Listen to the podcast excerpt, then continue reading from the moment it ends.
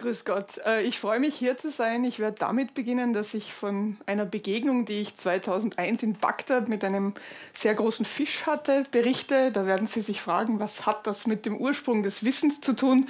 Aber das wird sich dann, hoffe ich, bald klären. Äh, den Irak kennen Sie alle aus den Nachrichten, ähm, aber nicht so sehr als äh, eine kulinarische Hochburg. Es gibt aber einige sehr berühmte Gerichte und eins davon ist das Fischgericht Masgouf.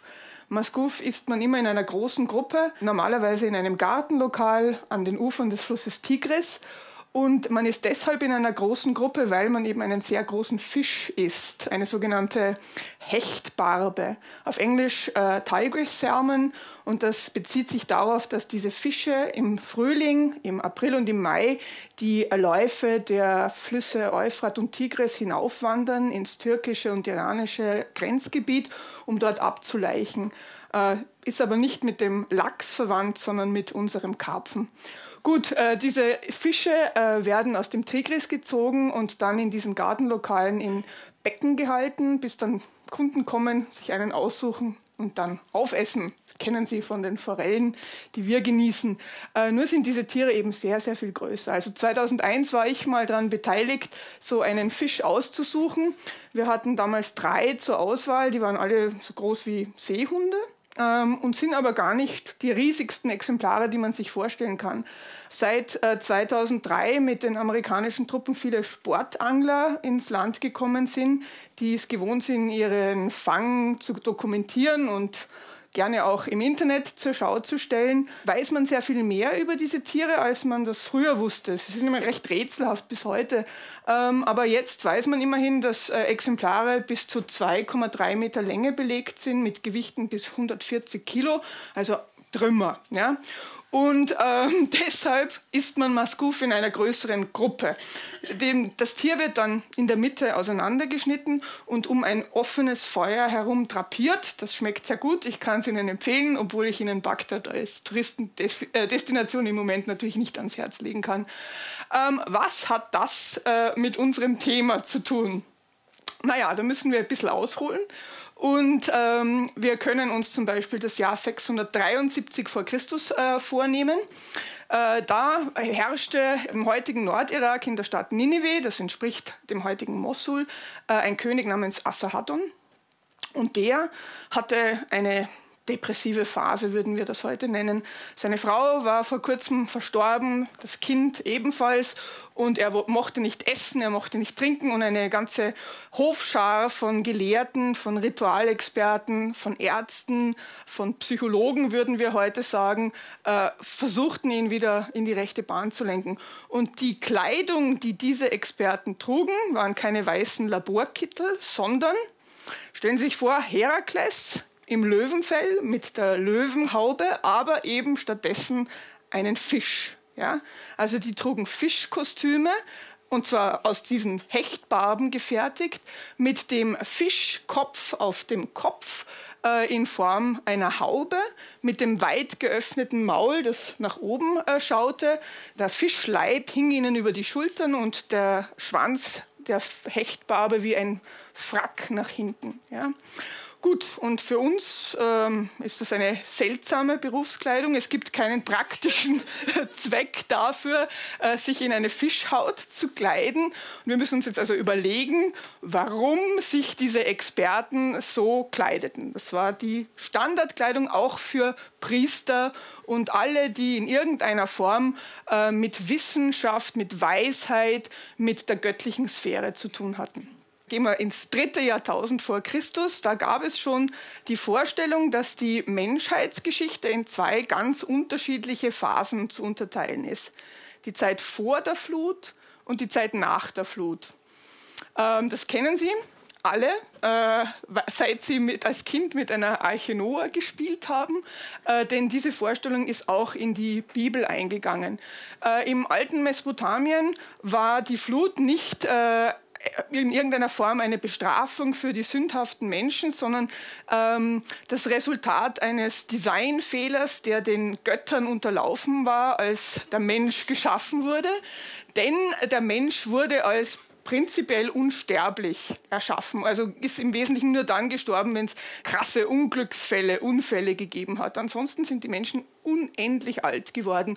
Und das führte dann zu einer Überbevölkerung.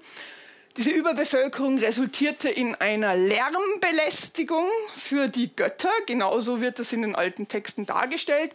Und die haben dann nach reiflicher Überlegung sich für die humane Art der Bewältigung dieses Problems entschieden und haben dann eine Flut gesandt. Da kann man lang drüber reden, das wollen wir jetzt nicht. Das ist sehr, sehr spannend natürlich. Ähm, wir wollen stattdessen uns damit äh, beschäftigen, wie denn das Leben der Menschen auf der Erde vor dieser Flut sich vorzustellen war. Dass die Flut für die äh, Menschen in Mesopotamien etwas ganz Konkretes war, das kann man schon aus der Geologie des heutigen Iraks gut erklären, denn in dieser Gegend gab es bis vor 2,6 Millionen Jahren das Urmeer Tethys und äh, das hat in Sedimentablagerungen in den Gebirgen Zagros und Taurus Spuren hinterlassen. Also wenn man da herumgeht, wie ich das gerne tue, dann sieht man Ammoniten, Muscheln, ich habe noch nie einen Plesiosaurus gesehen, aber das könnte, wenn ich viel Glück habe, auch mal passieren. Also es ist eine Gegend, wo man unschwer auch als Laie erkennen kann, dass es hier einmal Meereslebewesen gegeben hat, ja, in diesem Gebirge. Ja. Okay, und ähm, also diese Flutvorstellung ist deswegen ganz leicht zu erklären. Aber die Idee war eben, dass vor der Flut äh, die Menschen in einem Kontakt, einem nicht direkten Kontakt, aber doch stetigen und beständigen Kontakt zur göttlichen Sphäre existierten. Wir haben schon gesagt, dass sie sehr alt geworden sind und sie wurden beraten von äh, mächtigen, weisen Wesen, die eben vermittelt haben zwischen der Welt der Menschen, die sich sonst mehr oder weniger so darstellt, wie sie sich heute auch darstellt, und eben der göttlichen Sphäre.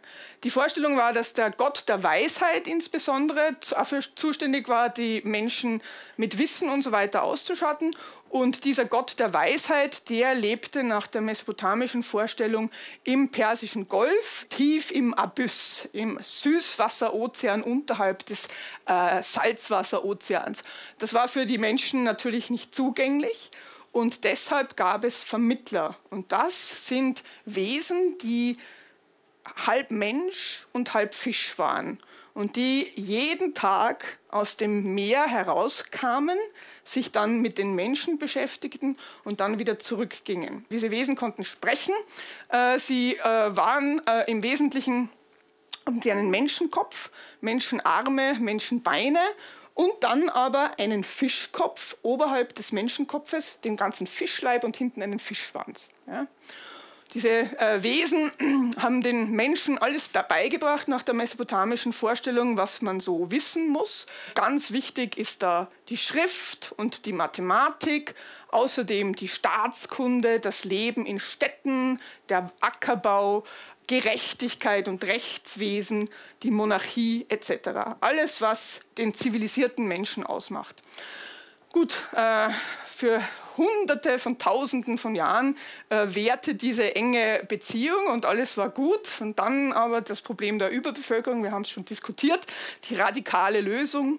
Gut, und äh, die Flut war für die Mesopotamier ein kurzes Ereignis. Es gab natürlich Überlebende, die äh, Götter brauchten Menschen, um sie zu versorgen etc. Dieses äh, kurze Ereignis äh, der Flut äh, trennt aber eben die Menschheitsgeschichte in zwei ganz, ganz unterschiedliche Abschnitte. Und wir leben in diesem zweiten Abschnitt nach der Flut. Wir leben, wie Sie alle wissen, nicht für Hunderte von Tausenden von Jahren, sondern haben eine viel kürzere Lebensspanne und äh, wir haben keinen Kontakt mit den Fischwesen. Ja? Und deshalb sind wir, genauso wie die alten Mesopotamier, darauf angewiesen, dass andere Menschen sich dieser Rolle der Ritualexperten, der Priester, der Experten für alles, was mit den Göttern zu tun hat, annehmen. Und in Mesopotamien hat man im Angedenken daran, dass die Imitation und in Nachfolge zu diesen Fischwesen gehandelt haben, denen als Berufskleidung Fischhäute zugebilligt. Daraus erklärt sich also, warum unser König im Jahr 673 umgeben war von Menschen, die eben im Fischkostüm aufgetreten sind. Das war ganz normal und ganz typisch. Es ist äh, für uns ähm, wesentlich äh, zu betonen, dass diese Vorstellung nicht vollkommen verschwunden ist.